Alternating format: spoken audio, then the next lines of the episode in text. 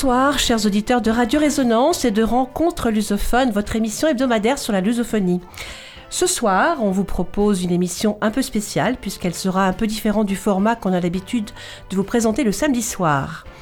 Alors, dans le cadre de notre partenariat et collaboration étroite avec l'association France-Portugal, j'ai l'honneur de vous présenter une exposition consacrée à la diaspora juive portugaise, actuellement installée à l'hôtel de ville de Bourges et proposée par les éditions Chandaigne. Cette exposition est arrivée à Bourges sur une idée de l'association France-Espagne, en concertation avec les associations France-Italie et France-Israël, mais je tiens à préciser que l'événement a essentiellement été organisé par l'association France-Portugal. Pour en parler, j'ai le plaisir et l'honneur de recevoir la commissaire de cette exposition, Livia Parnes, historienne et spécialiste du judaïsme portugais. Bonsoir Livia. Bonsoir. Commençons par vous.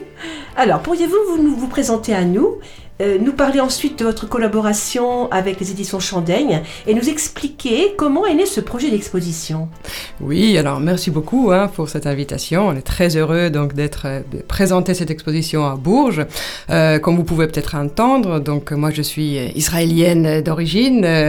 je suis arrivée à Paris il y a bon il y a plus que 30 ans, donc dans mes vingtaines d'années, et pour faire des études, d'abord des langues, puis des français, enfin puis d'histoire. C'est vraiment un concours heureux de circonstances, je, pense, qui m'a amené à m'intéresser à l'histoire du judaïsme portugais.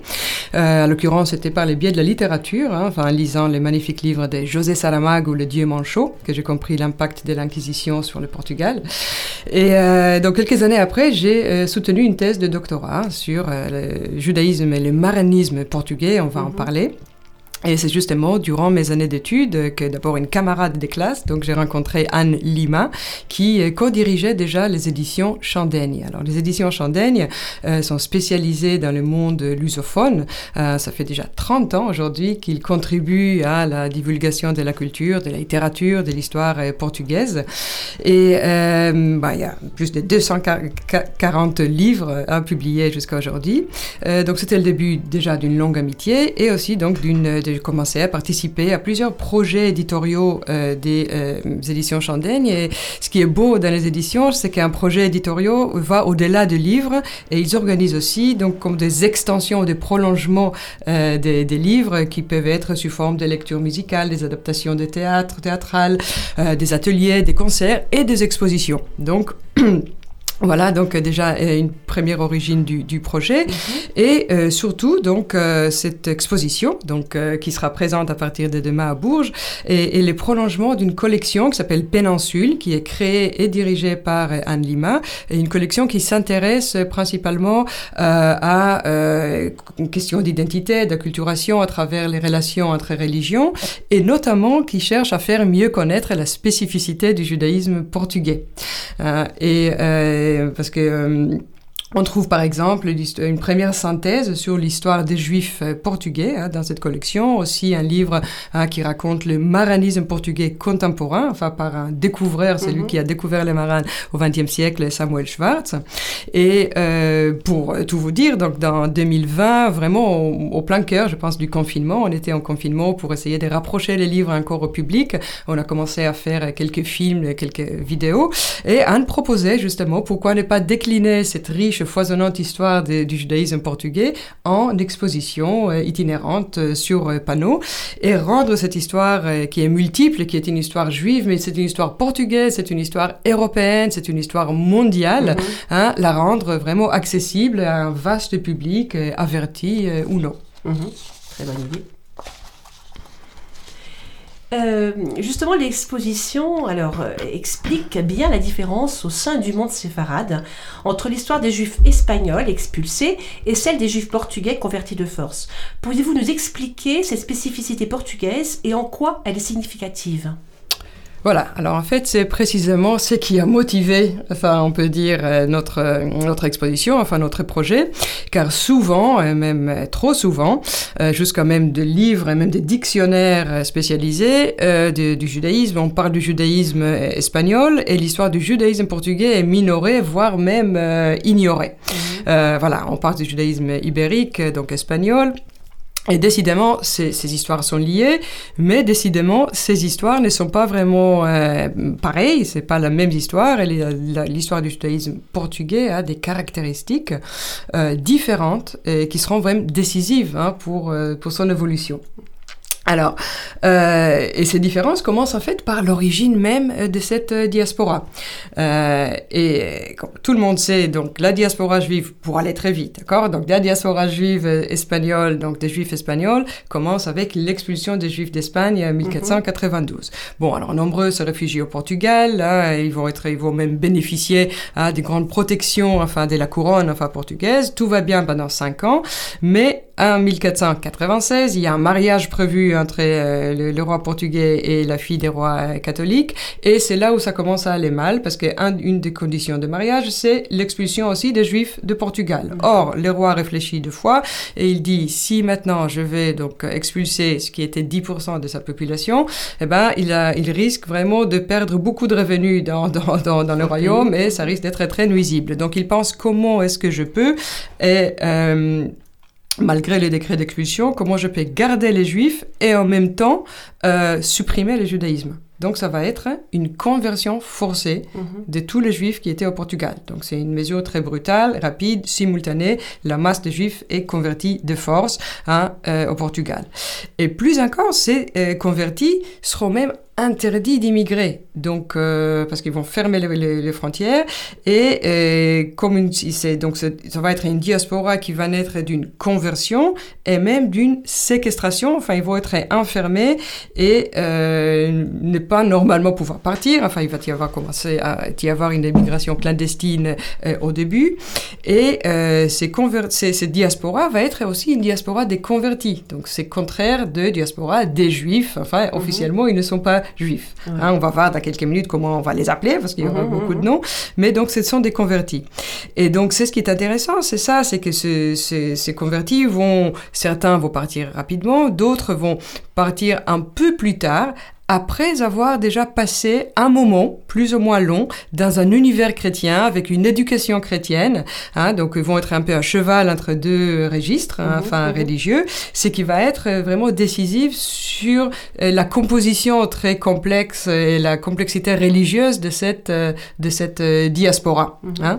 Et et ce qui va se passer donc avec cette diaspora juive portugaise, c'est que d'abord on peut dire il y a même un éclatement religieux avant qu'il y ait même un éclatement géographique. Mhm. Merci.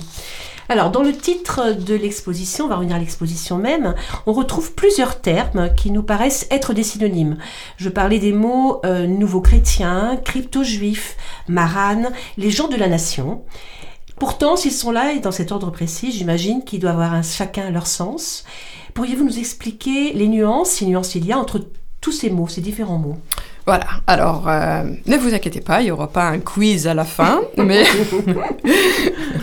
mais je pense que justement, quand on va voir l'exposition, enfin, les gens vont commencer à être un peu familiarisés avec ces, différents termes, ces différentes catégories qui, qui, qui, qui naissent hein, de cette grande éclatement, enfin, dispersion enfin, du judaïsme. Euh, et on va faire un peu de l'ordre. Alors, euh, on a dit que tout le monde, donc tous les juifs, sont convertis en 1494, 97, pardon. Et donc, euh, tous ces convertis euh, vont commencer à être euh, appelés, enfin, au début, nouveaux chrétiens. Bon, juste parce que, enfin, voilà, ah oui, vous, vous êtes en fait les nouveaux chrétiens. Au début, enfin, on est un peu hein, dans le langage populaire à l'oral, donc c'est les nouveaux et, les anciens. Mais en 1494, enfin, c'est intéressant, pour l'instant, on n'a pas encore une inquisition au Portugal. Ben, je vais peut-être y revenir. Mais ce terme nouveau chrétien, donc qui s'applique à tous ces nouveaux convertis, va aussi rester le terme euh, qu'on va appeler ces gens, même ses descendants, même les descendants de cette première génération de mhm. nouveaux chrétiens. Pourquoi? Parce qu'au Portugal, assez rapidement, va s'instaurer une législation discriminatoire qui va s'appeler les statuts de pureté des sang, qui va vérifier qui est, même dans les descendants de nouveaux chrétiens, qui avait des parents, enfin, ou dans l'arbre généalogique, donc des euh, ces nouveaux chrétiens. Donc en fait, c'est ce terme-là, nouveau chrétien, qui va rester pendant trois siècles, hein, tout au long de l'Inquisition. Donc on est toujours nouveau chrétien, et c'est le seul terme qu'on va trouver dans l'Inquisition. Tout nouveau chrétien est suspect peut être hein, de être avant juif et même de judaïser, hein, qui va être une hérésie hein, pour, les, pour euh, Mhm. l'Inquisition. Alors justement, ça c'était nouveaux chrétiens. Parmi ces nouveaux chrétiens, il y aurait ceux qui, au bout de quelques temps, vont quand même euh, de- devenir des sincères chrétiens. Mais il y aura d'autres, même peut-être la plupart, après la conversion forcée, qui vont essayer, vont se forcer même de rester fidèles au judaïsme, même s'il n'y a pas de synagogue, il n'y a rien. Ils vont essayer de rester euh, fidèles à une certaine pratique ou même des mémoires, ce qui va euh, trans- être transmis hein, de- de- d'une génération à l'autre. Mhm. Et c'est ces gens-là que on va appeler, enfin bien après, crypto-juifs. Ça veut dire qu'ils sont chrétiens, enfin ils sont nouveaux chrétiens si vous voulez, donc c'est ce qui était converti, mais ils gardent une forme, hein, même altérée parfois, du judaïsme. Donc ce sont des crypto-juifs, hein, des juifs qui, Mhm. enfin des, des chrétiens, enfin officiellement, qui pratiquent en secret ou en privé, enfin un certain judaïsme. Alors. Vous avez dit les mots maran, et c'est vrai Oui. que c'est un mot qui au début fait peur, et tout le monde dit, mais qu'est-ce que c'est maran Alors, en gros, maran, c'est exactement ce que je viens de dire. En gros, ce sont des crypto-juifs. Donc, des gens qui, sous un masque chrétien, gardent euh, une forme de judaïsme.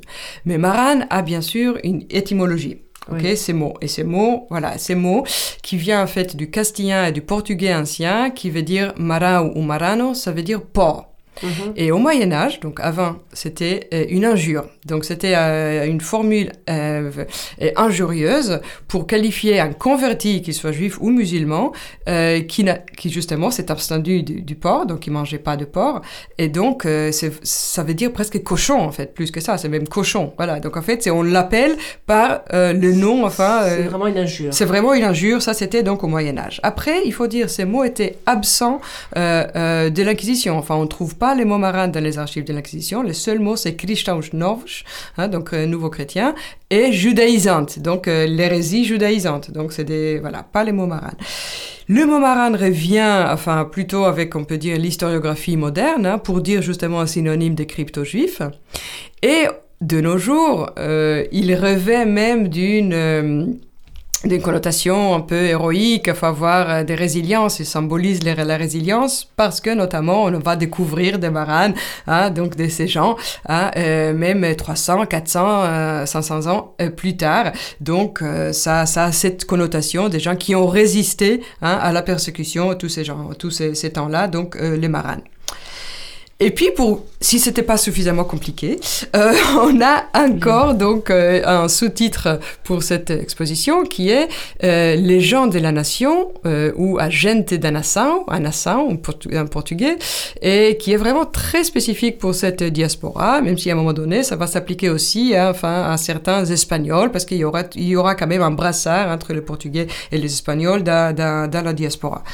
Là aussi, a nation, euh, donc euh, la nation, commence aussi avec une, euh, en fait, une désignation discriminatoire. C'est intéressant, comme Maran, Mhm. parce que au début, donc les nouveaux convertis, euh, les gens, donc euh, dans la population, les ont appelés ceux de la nation, ouche da nação. Mhm. Vraiment après la conversion forcée, pour les distinguer un peu, disons ceux qui étaient avant juifs, donc la nation dans le, dans sens religion juive, ouche da nação.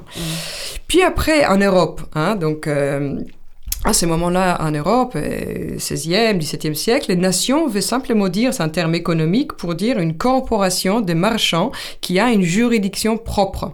Donc euh, hein, les Florentins, les Vénitiens, donc une corporation des marchands. Et c'est en effet en tant que corporation des marchands nouveaux chrétiens qu'ils vont recevoir des droits et pour s'établir et pour faire des commerces dans différents lieux où ils vont s'implanter. Donc c'est un terme économique. Et c'est ce qui est très intéressant avec cette diaspora, c'est que les membres de la diaspora vont s'approprier le terme euh, nation, nation pour lui donner une forme d'appartenance collective assez inédite. Mhm. Ça va être parfois la nation juive portugaise, parfois la nation portugaise euh, juive.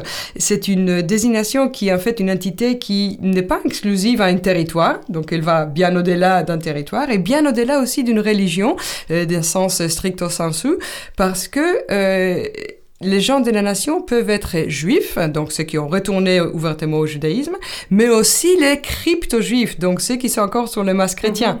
Donc c'est quand même une, nouvelle entité, plus euh, avec euh, une connotation plus ethnique que euh, religieuse proprement dit. Mhm. Hein. Et, c'est intéressant qu'en Europe du 17e, 18e siècle, il y a même le père portugais Antonio Vieira qui dit que dans le langage populaire en Europe au, au 17e, portugais c'est confondé avec juif.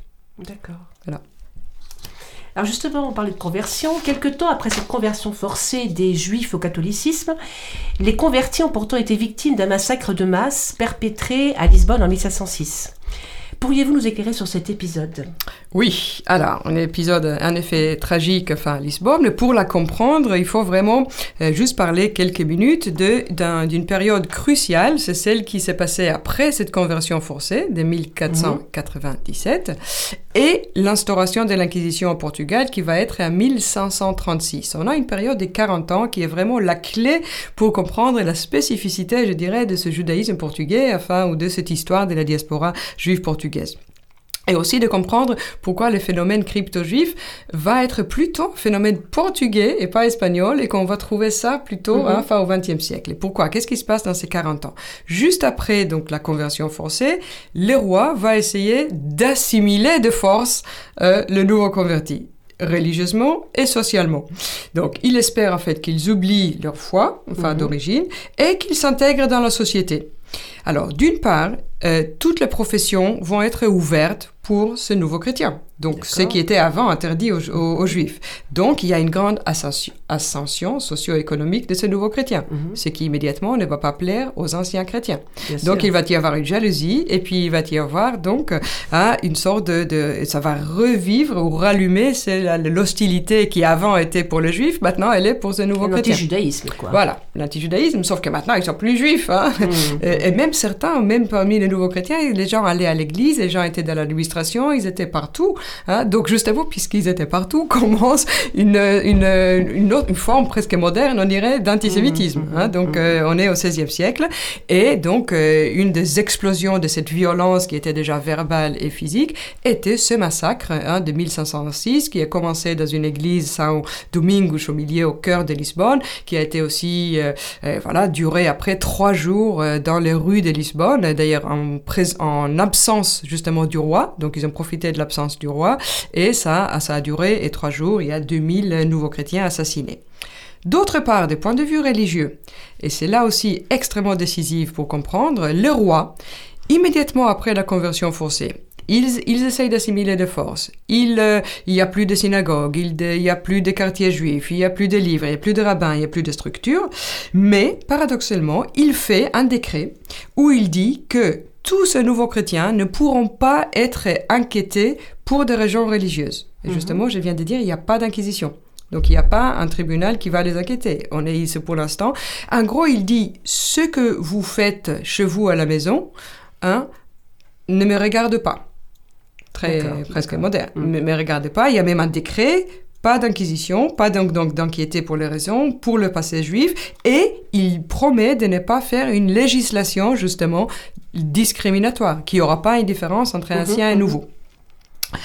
Or, ce qui se passe, on a vu, il y a certains qui continuent à pratiquer euh, enfin, le judaïsme par, euh, voilà, d'une manière secrète. Et ces 40 ans, donc cette relative tolérance, en fait, a permis de transmettre pendant une génération, voire deux, hein, 40, 40 euh, mm, ans, mm, mm. Hein, donc de mémoire ce qui reste du judaïsme et de quelque part poser les bases d'une religion marane ou une base de crypto-judaïsme, enfin une formation et aussi des liens, des solidarités entre ces gens-là mais tout va s'arrêter 1536 avec l'instauration de l'Inquisition. Et pour l'Inquisition, donc tous les nouveaux chrétiens, enfin peu importe si certains judaïsent ou pas, ils sont tous suspects. Hein? Et donc ça va pendant trois siècles d'avoir, euh, on va avoir une persécution assez féroce euh, au Portugal, donc euh, qui va durer jusqu'à 1821, hein? même si les législations discriminatoires, ces, ces statuts de pureté des sangs vont s'arrêter un peu avant l'abolition de l'Inquisition, déjà au XVIIIe siècle. et l'Inquisition va être pas uniquement au Portugal, hein? donc d'abord elle va être installée au Portugal, aura trois tribunaux, mais elle va être aussi dans les colonies en Afrique. Et puis après, elle va aller jusqu'au Goa en 1560. Et puis il y aura aussi des visites euh, de, l'Inquisition, on appelle ça visite, en Brésil hein, jusqu'au XVIIIe siècle, hein, où on, va envoyer donc des inquisiteurs qui vont ramener les gens à Lisbonne. Ils vont être jugés à Lisbonne à plusieurs euh, reprises. Mmh, mmh. Alors, un des éléments fascinants de cette exposition est le nombre de pays où la diaspora juive portugaise a migré. Comment expliquez-vous cela? Dans combien de pays s'est installée cette diaspora et quels sont précisément ces pays? Oui, alors on va faire maintenant un peu un tour un peu euh, du monde, hein, enfin un peu de géographie et tour du monde, et puis euh, c'est surtout que c'est pour ça que c'est parfois un peu frustrant à la radio, mais c'est magnifique, j'adore la radio, puisque justement l'exposition permet de voir enfin tous ces lieux, de se mhm. promener. On a une première partie introductive, c'est ce qu'on a parlé maintenant, puis après 12 panneaux qui nous font ce voyage, enfin qu'on va voir maintenant, et euh, après enfin un certain retour enfin du judaïsme. Et là on est vraiment au cœur de, de, de de ce qu'on a cherché à démontrer, que cette euh, exposition, dans cette exposition, et que cette histoire elle n'est pas uniquement une histoire juive, c'est une histoire justement portugaise, européenne et mondiale, une histoire religieuse, mais aussi économique, sociale, culturelle et intellectuelle du monde. Parce que, comme on peut imaginer, dans ce euh, contexte de persécution, déjà, euh, les nouveaux chrétiens vont commencer à émigrer. Alors, il y en a ceux qui vont chercher à euh, trouver des lieux où ils peuvent pratiquer librement leur judaïsme. Donc c'est un motif religieux. Mais il y a un autre motif qui rapidement euh, va euh, s'intégrer, enfin c'est s'ajouter, et c'est un motif plutôt économique parce que la plupart de ces nouveaux chrétiens sont des commerçants. Ils sont même des commerçants assez aisés. Et puis, vous savez que pour partir, il faut quand même avoir des, moyens. Donc, euh, les premières qui vont émigrer, c'est plutôt des gens qui peuvent, qui ont déjà quelques réseaux et qui peuvent hein, euh, pouvoir partir.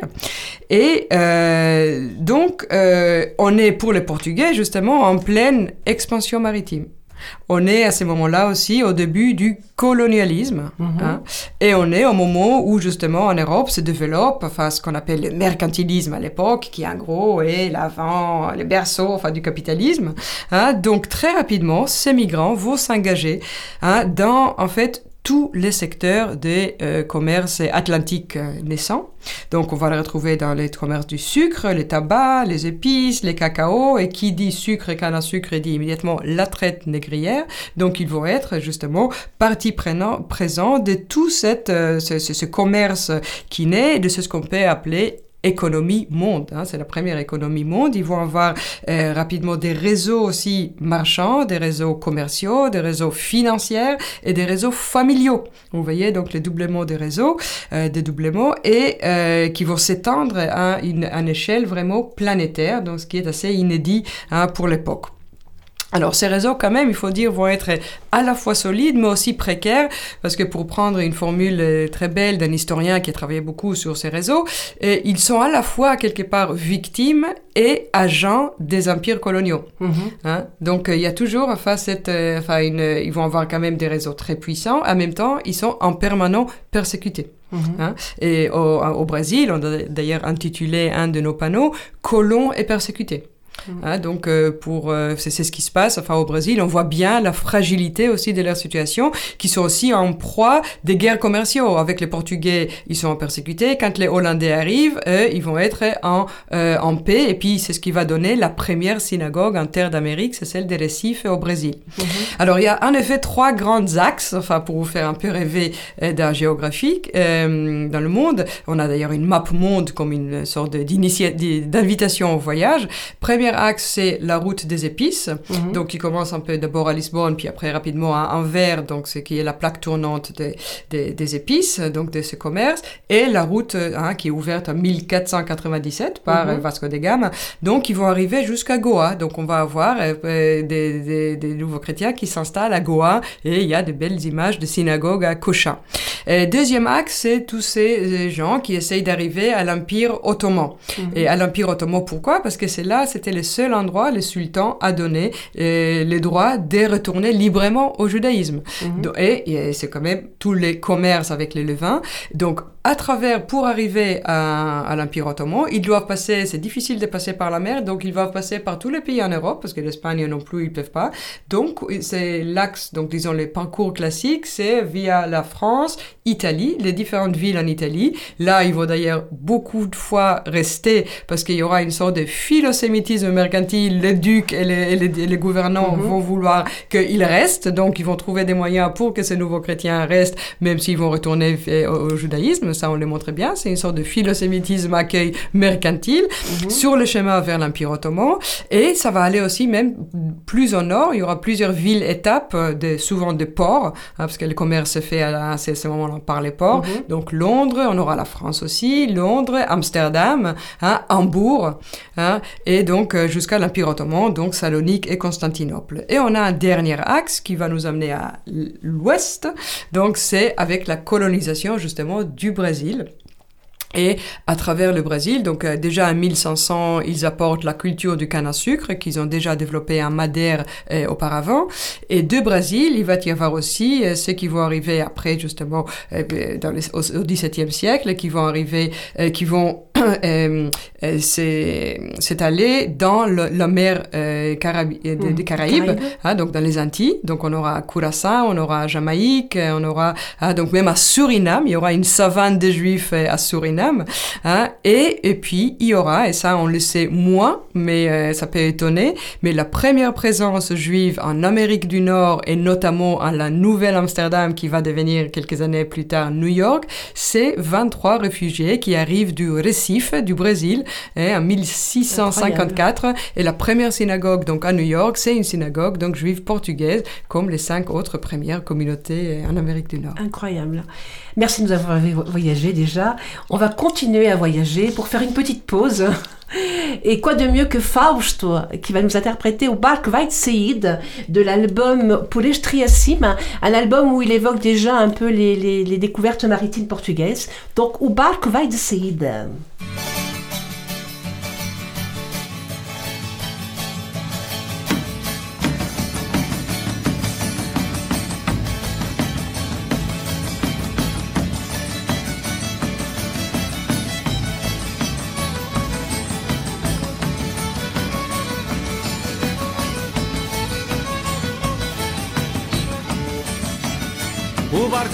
saída, adeus ao cais de Alfama. Se agora vou de partida, levo-te comigo ao cana verde. Lembra-te de mim, ó meu amor.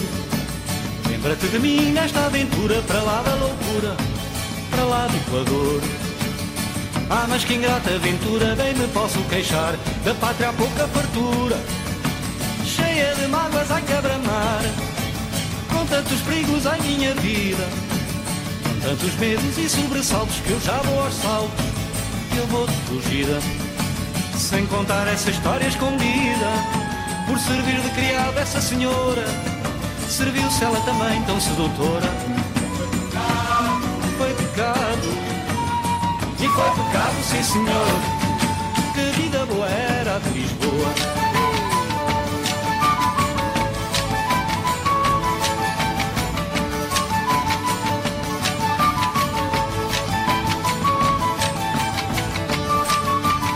Gingão de roda batida, corsário sem cruzado, ao som do baile mandado.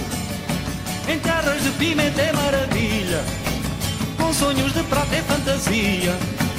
Com sonhos da cor do arco-íris, desvairas silvires, de feiras magia. Já tenho a bela enfunada, marrano sem vergonha, judeu sem coisa nem fronha.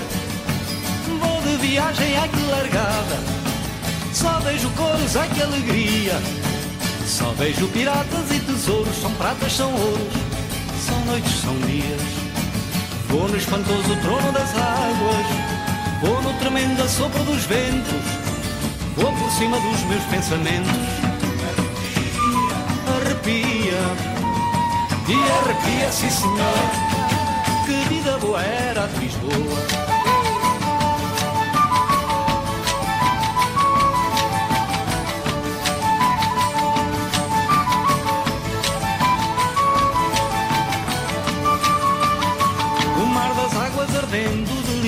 A fúria do barlavento. Areia a vela e vai Marujolene, vira o barco e cai Marujolene ao mar. Vira o barco na curva da morte e olha a minha sorte, olha o meu azar. E depois do barco virado, grandes urros e gritos da salvação dos aflitos. Espala, mata, agarra quem me ajuda. Reza, implora, escapa e pagode. Mas a tremer, olhos e eunucos, são mouros, são turcos, são mouros a code. Aquilo é uma tempestade madonha, aquilo vai para lá do que é eterno. Aquilo era o retrato do inferno. Vai ao fundo, vou ao fundo. E vai ao fundo, sim senhor. Que vida boa era de Lisboa. Que vida boa era de Lisboa. Oui, et, et, Fausto justement, enfin dans cette euh, dans ce, cet album, en fait, c'est basé sur le célèbre Peregrinação de Fernando Mendes Pinto, euh, qui était déjà au XVIe siècle un grand livre, enfin très fantasiste, fantastique, enfin de, de mélange de récits de voyage, de romans initiatiques, euh, romans picaresque, un grand épopée qui témoigne déjà de la mentalité des Portugais qui sillonnent cet océan Indien, mais avec un regard déjà critique. Enfin, les livres même à l'époque avaient du mal jusqu'aujourd'hui à sortir parfois. Enfin, il y avait des versions censurées parce qu'ils parlaient déjà, donc critiquer un peu les voilà, critiquer voilà de cette Mhm. notion-là. Très bien, nous allons continuer avec, euh, avec l'exposition. Alors, au cours de cette. Euh, Pourriez-vous nous parler de la présence juive en France Revenons à la, revenons à la France un peu, et plus précisément à Bordeaux et à Bayonne? Je crois que c'était deux villes importantes. Oui, oui, oui, tout à fait. Donc en fait, c'est plutôt dans les sud-ouest, enfin, que, euh, que s'établissent les, les, nouveaux chrétiens, enfin, principalement dans le sud-ouest, euh, la frontière espagnole. Et euh, en fait, il faut juste dire un mot pourquoi, parce qu'en fait, euh, là aussi, peu de gens peut-être savent, mais les juifs n'ont pas le droit de s'établir dans le, le, royaume de France. À partir de 1394, il y a une expulsion, l'expulsion définitive des juifs. Il n'y a pas de juifs officiellement en France jusqu'à 1791. Mm -hmm. Et mais ceux, euh, on, on, les, les, gens vont regarder bien dans nos panneaux, notre panneau sur, euh, sur la France. Euh, les, les, rois, à partir du Henri II, 1550, vont trouver un peu des astuces comment faire venir ces gens, puisque justement, ils sont nouveaux chrétiens et dans les lettres patentes, ça va être marqué portugais appelés nouveaux chrétiens. Mm -hmm. Et ces chartes vont être renouvelées euh, pendant 200 ans euh, avec euh, toute une panoplie de, de, de, de, désignations de ces gens-là qui vont être, disons, des étrangers bienvenus. Hein. Mm -hmm. Enfin, on regarde pas vraiment quelle est leur religion. Et ça va finir même être une formulation très sympathique comme juifs espagnols et portugais de Bordeaux, connus sous le nom des marchands portugais, autrement dit nouveaux chrétiens.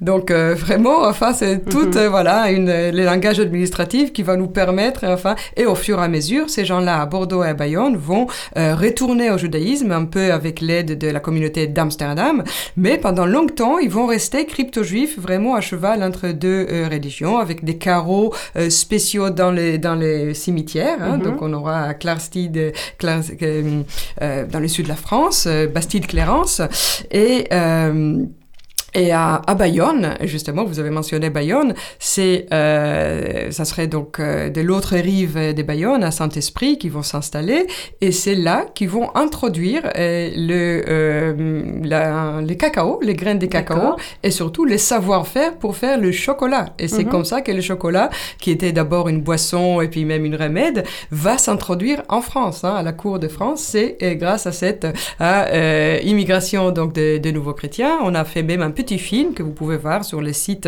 des éditions Chandaigne qui accompagne l'exposition.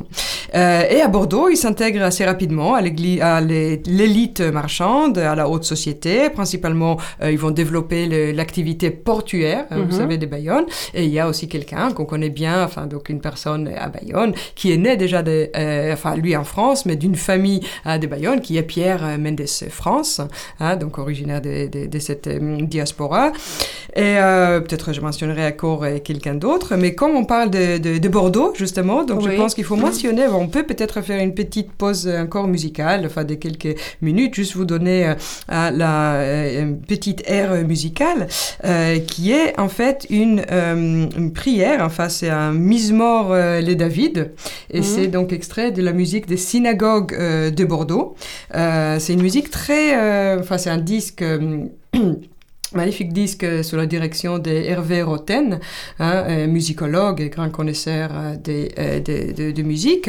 Et euh, donc c'est un air de Pessar, donc c'est une contribution qui est d'ailleurs attribuée à, Émile Jonas, donc elle est chantée quand on porte la Torah. Et cette musique judéo-portugaise, en fait, cette musique de la synagogue de Bordeaux est vraiment dite de rite portugais, bien sûr qu'elle est aussi espagnole, mais c'est très très éclectique, enfin c'est une musique qui a plusieurs donc styles euh, mélangés dedans. Donc il y a des cantillations bibliques, il y a des récitatives, enfin il y a de la, euh, même euh, un peu d'influence turque, enfin des chants populaires, enfin on dirait même des mélodies qui sont empruntées après à la communauté d'Amsterdam et même des compositions un peu qui ont font penser à un style lyrique, enfin de mélodies mm lyriques. Donc on peut écouter juste un petit extrait des Mismor et David.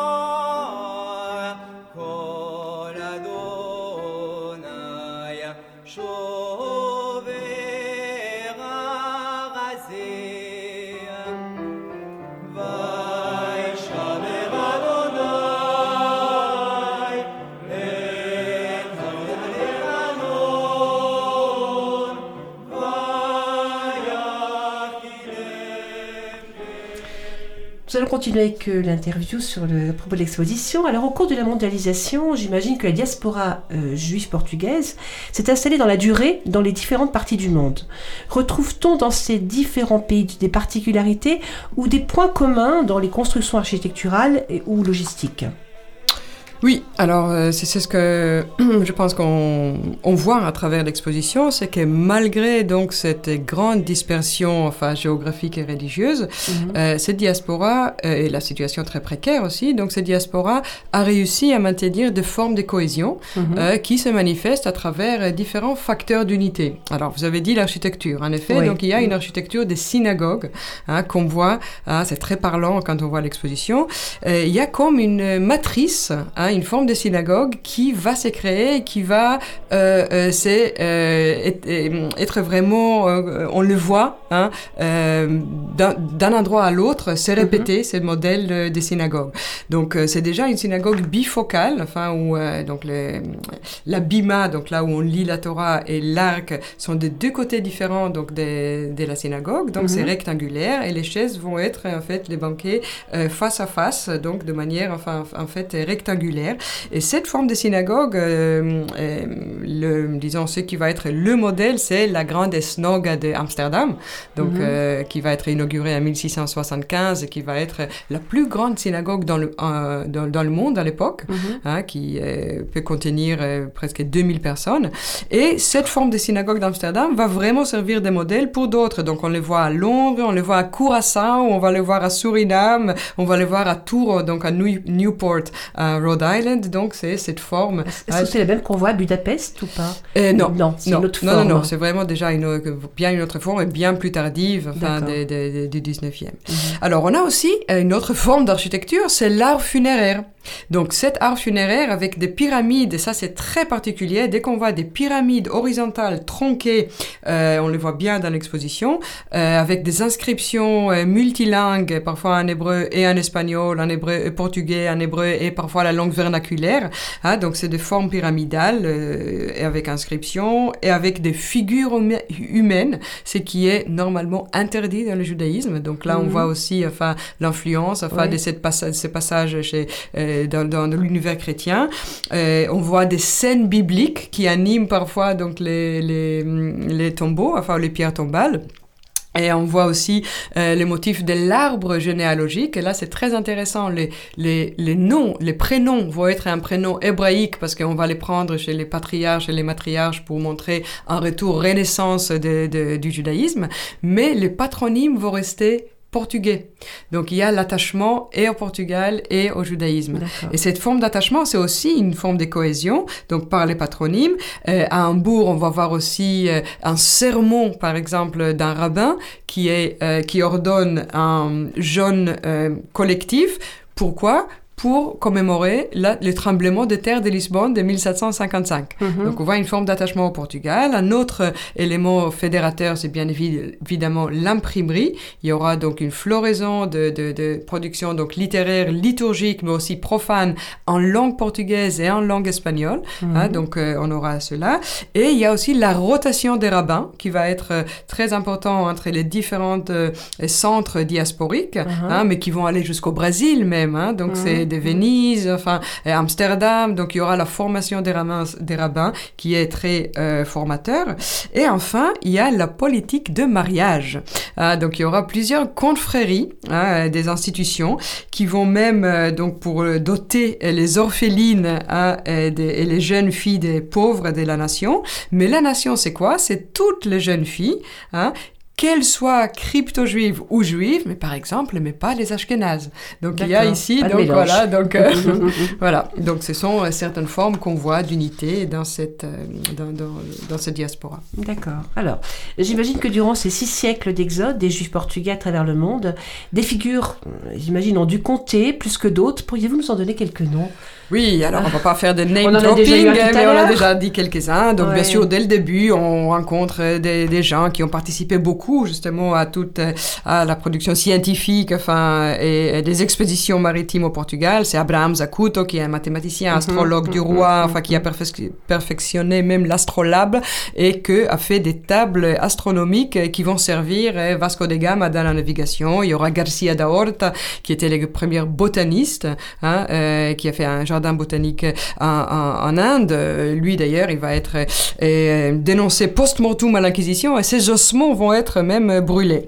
Mais on a une héroïne qui est Donna Gracia Nassi et euh, on, a, on consacre même un panneau tout entier à Donna Gracia Nassi, qui est une, personne d'exception, euh, devenue même légendaire dans son temps, euh, d'une famille hispano-juive, réfugiée au Portugal, convertie de force. Très jeune, elle devient, euh, en fait, elle règne sur un immense empire euh, de capital, enfin, et bancaire, parce que son beau-frère était un peu le, le, a fait fortune dans le commerce des épices. Et d'Anvers jusqu'en Italie, elle arrive à, à l'Empire ottoman. Elle devient vraiment une mécène et protectrice des marins. Elle finance toute une imprimerie juive à Ferrare. Euh, tout le monde la courtoise, que ce soit les ducs et après c'est les sultans. Et en Empire ottoman, elle consacre sa vie vraiment à consolider la vie juive en Salonique et à, Constantinople. Et elle réussit même à avoir du sultan des concessions à Tibériade et Safed pour faire euh, un foyer juif agricole euh, là-bas.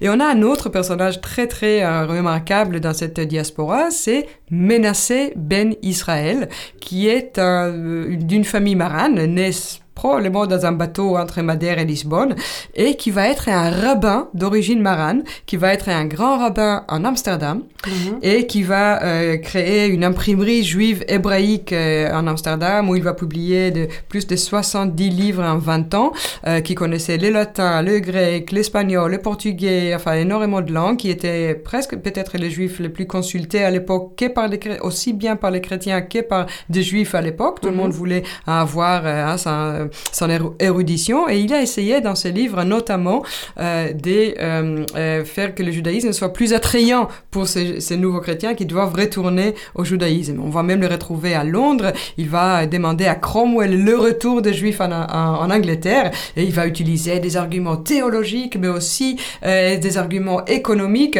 et comme s'il il réconcilie le messianisme chrétien avec le messianisme juif et aussi le messianisme avec la géostratégie. Hein, donc on voit tout ça.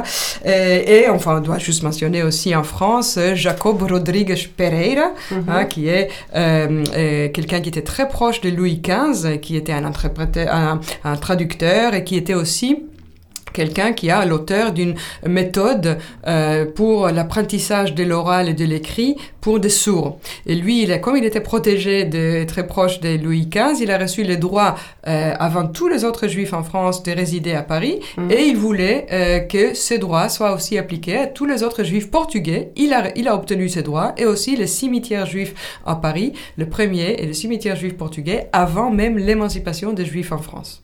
D'accord. Alors, on a parlé tout à l'heure du Brésil. Justement, en parlant du Brésil, euh, pourriez-vous nous dire quelques mots sur la découverte des maranes au XXe siècle, tant au Portugal comme au Brésil? Et on fera une petite pause musicale tout à l'heure. Oui, oui, oui. Alors, euh, bon, alors ça aussi, donc, dans la troisième partie et la partie finale de l'exposition, on parle donc euh, du retour euh, de, de, formes de judaïsme au Portugal et aussi dans les différents lieux où cette diaspora est passée. Donc, au Portugal, il s'est passé vraiment donc un phénomène assez extraordinaire, on peut dire, et puis surprenant surtout, c'est que dans les années 20, un ingénieur de mine ashkénaze originaire de Pologne, Samuel Schwartz euh, se trouvait au Portugal pour euh, des questions d'affaires, enfin de travail, et euh, surtout on lui dit ne pas faire des affaires avec un tel ou un tel parce qu'un tel est un juif.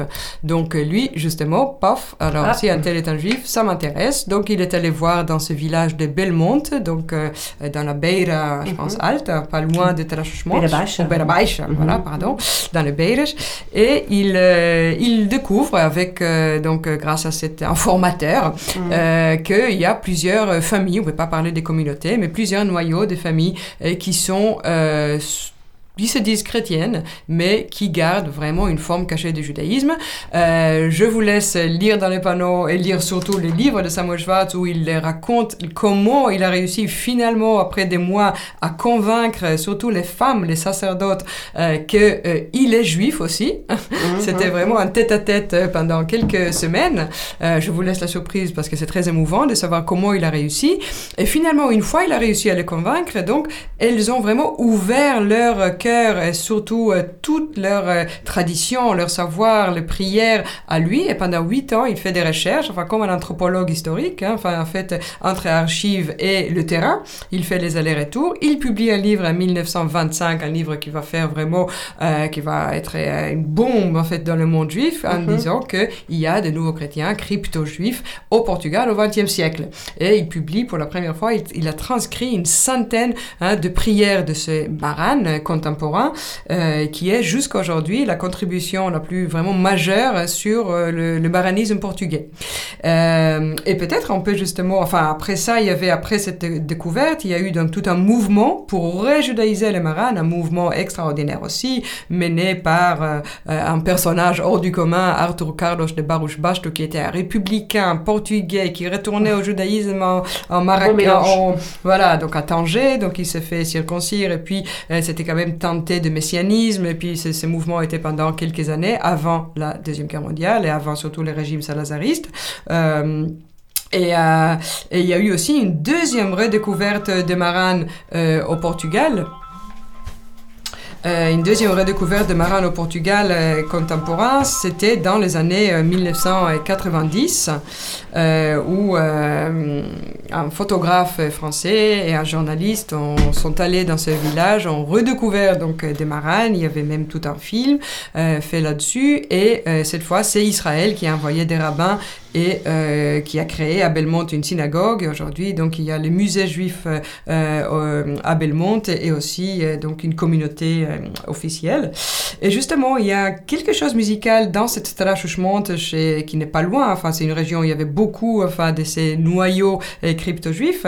il y a un, chant qui est considéré comme un chant religieux donc portugais, enfin ou très chrétien, mais il a exactement un équivalent dans dans la religion juive. Enfin, c'est un chant qui c'est qu'on chante aussi euh, lors de Pessah. C'est une sorte de chanson cumulative. Vous savez que chaque vers reprend en fait le vers euh, précédent. Et en gros, on proclame l'unité des dieux. Donc Dieu est un. Et après, c'est chaque chiffre est lié à un fait religieux. Donc un Dieu, deux tables de, Moïse, trois patriarches, quatre mères, cinq rouleaux de la Torah, etc., etc., mhm, jusqu'au 12. Et il y a donc euh, un trachachement, même chanson avec un vrai syncrétisme. C'est un peu répétitif, donc on ne pourra pas écouter tout. Vous allez comprendre peut-être. Voilà, on peut juste quelques, déjà. Voilà, quelques sons de cette prière.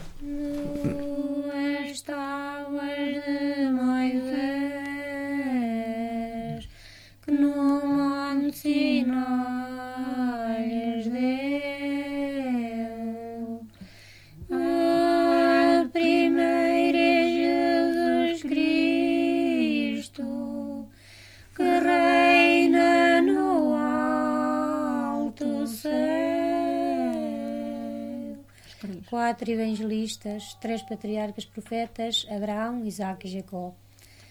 Duas tábuas de Moisés,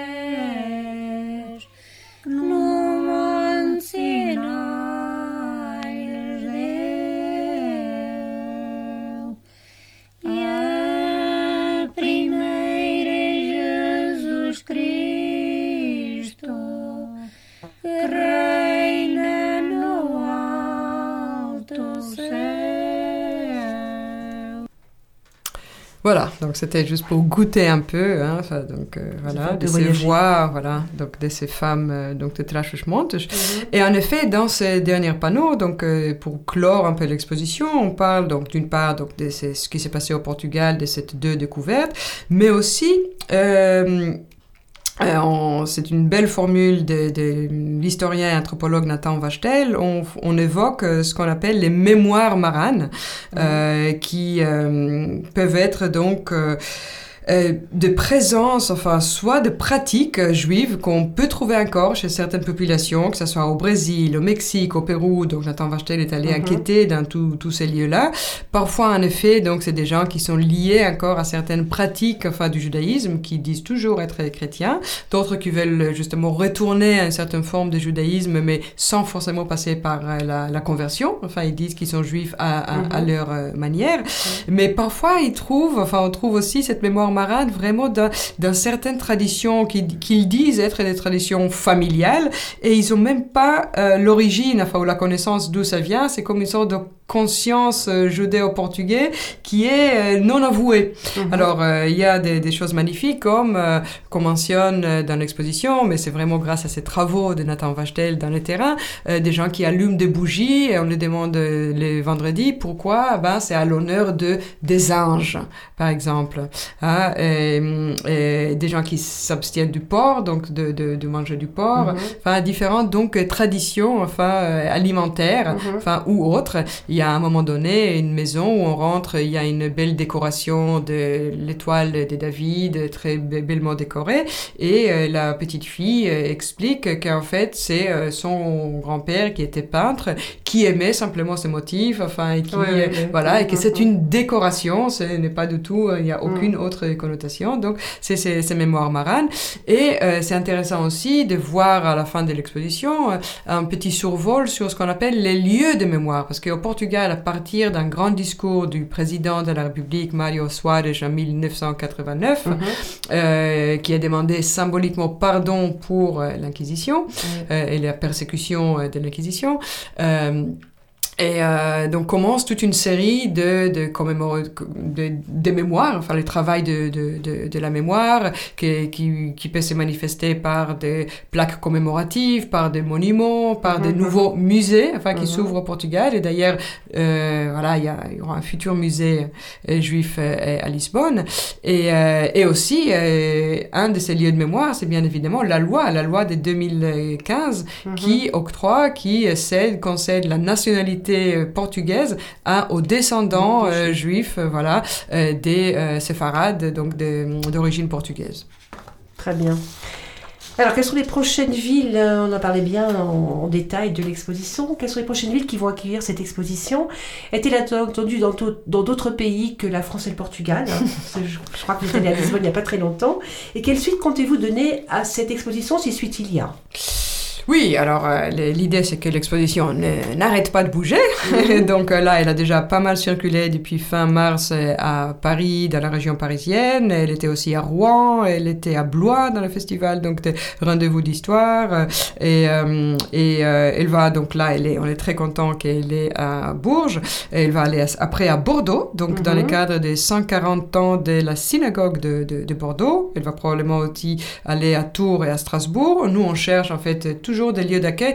L'avantage avec cette exposition, ce qu'on voulait faire, c'est une exposition justement sur panneau. Donc c'est un dispositif très simple et didactique, voilà, à monter. Et donc l'idée, c'est de rapprocher cette histoire du public euh, physiquement, hein, parce mhm, que mhm, voilà, donc ça mhm. peut être dans des bibliothèques, ça peut être des centres communautaires, des centres culturels, ça peut être dans des universités, pourquoi pas en été dans les jardins s'ils sont bien protégés. Donc l'idée vraiment, c'est de rapprocher l'exposition. Et là, elle commence maintenant à circuler pendant trois ans euh, à Lisbonne avec euh, une euh, euh, euh, Justement à Lisbonne. Vous oui, oui, Lisbonne, vous étiez la semaine dernière. Oui. Et euh, est-ce que quel accueil avez-vous justement à Lisbonne? Y a eu des, des moments forts? Oui, oui, oui, Donc on était très très heureux parce qu'en fait l'exposition va circuler maintenant trois ans à Lisbonne dans le cadre de euh, la préfiguration du nouveau musée juif de Lisbonne. Mhm, Donc mhm. c'est l'association Haggadah qui est responsable de ce développement du musée juif et qui, en partenariat avec nous, d'ailleurs il y a un panneau de plus dans cette version portugaise, donc mhm. traduite, magnifiquement traduite en portugais par Lucia Liba Mushnik. Euh, je tiens à le dire parce que c'est magnifiquement vraiment traduit et vraiment ça, ça gagne de force presque, enfin dans la langue, disons presque originale de cette diaspora, même si l'exposition a été écrite en, français. Et, euh, et donc euh, ça a été inauguré dans une magnifique bibliothèque municipale qui s'appelle Palacio Galveias, donc découvert, les murs sont tapissés d'azulejos, donc c'est magnifique. Beaucoup donc de gens à l'inauguration. Là, les échos que j'ai depuis mon retour au de Lisbonne, c'est qu'il y a quand même des visiteurs et des visites guidées qui continuent mhm. euh, toutes, toutes les semaines. Et euh, l'idée, c'est que l'exposition circule au Portugal, notamment à travers aussi ce qu'on appelle la rede de juderies, donc les réseaux des juiveries, des quartiers juifs qui sont euh, rénovés maintenant au Portugal. Mhm. Et donc, elle va vraiment circuler dans le lieu enfin, où il y a un grand passé juif portugais. Et déjà, il y a donc donc une euh, extension de cette exposition sur le site internet. Vous savez qu'il y a des QR codes sur les panneaux, uh-huh. mais même sur le site internet, on peut lire un peu des articles de plus pour approfondir. On peut aussi euh, voir quelques vidéos. Et euh, peut-être il y aura aussi, on est en train de, de, réfléchir avec Anne Lima sur un petit catalogue qui pourrait accompagner l'exposition. Mm-hmm. Bien sûr, tout commence par des livres, vous voyez. Donc, fait, c'est pas qu'il y, a déjà des livres chez les éditions Chandelier mm-hmm. là-dessus, mais cette exposition, comme on a vu qu'il y a quand même 150 images, enfin, euh, elle est très visuelle, euh, qu'on a réussi à réunir pour cette exposition. Mhm. Alors, on pourra faire euh, éventuellement un petit catalogue illustré. Justement, parlant des livres, on essaiera de mettre avec votre conseil les, livres, les, les, les références des, des, livres sur notre page Facebook pour proposer les lectures, pour illustrer tout ce que vous avez dit ce soir. Alors, on va finir, il nous reste quelques minutes pour terminer. Peut-être juste quelques notes de la musique Sabdeus d'Anamol et Del Machel, un parfait mariage entre ces deux, les, les, deux cultures, portugaises et Israël, je trouve que c'est important. La chanson Sabder, je n'écoute que, que les premières notes. Yes, אמת, בדברים שאת אומרת, אמת פשוטה, אל מול היד המכוונת, רק לנשום מול הים שישראל alors voilà, on ne peut pas écouter dans son intégralité. L'interview était très riche. On l'a bien compris, c'est une exposition qui, elle, également est très très riche, remplie d'informations qu'il ne faut absolument pas louper. Je vous rappelle son lieu d'exposition à Bourges. Elle est installée à l'Hôtel de Ville, 11 rue Jacques Rimbaud. Vous pouvez également la visiter aux horaires habituels de la mairie, de 9h à 17h. Son entrée est libre et vous avez jusqu'au 3 novembre pour la visiter. Livia, merci infiniment pour votre présentation. Vous nous avez donné envie d'aller admirer et lire ces 20 magnifiques panneaux euh, à, l'hôtel de ville. On vous souhaite plein de réussite évidemment pour la suite de l'expo, qui je rappelle continue à circuler en France et euh, prochainement à Bordeaux. Merci infiniment. un maximum de musique, un maximum de son. 96.9. C'est Radio Résonance.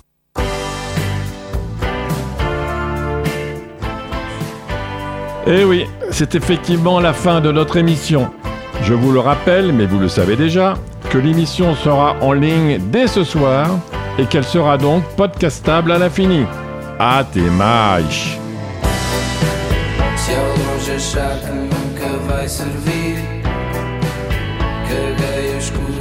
Me aproximar.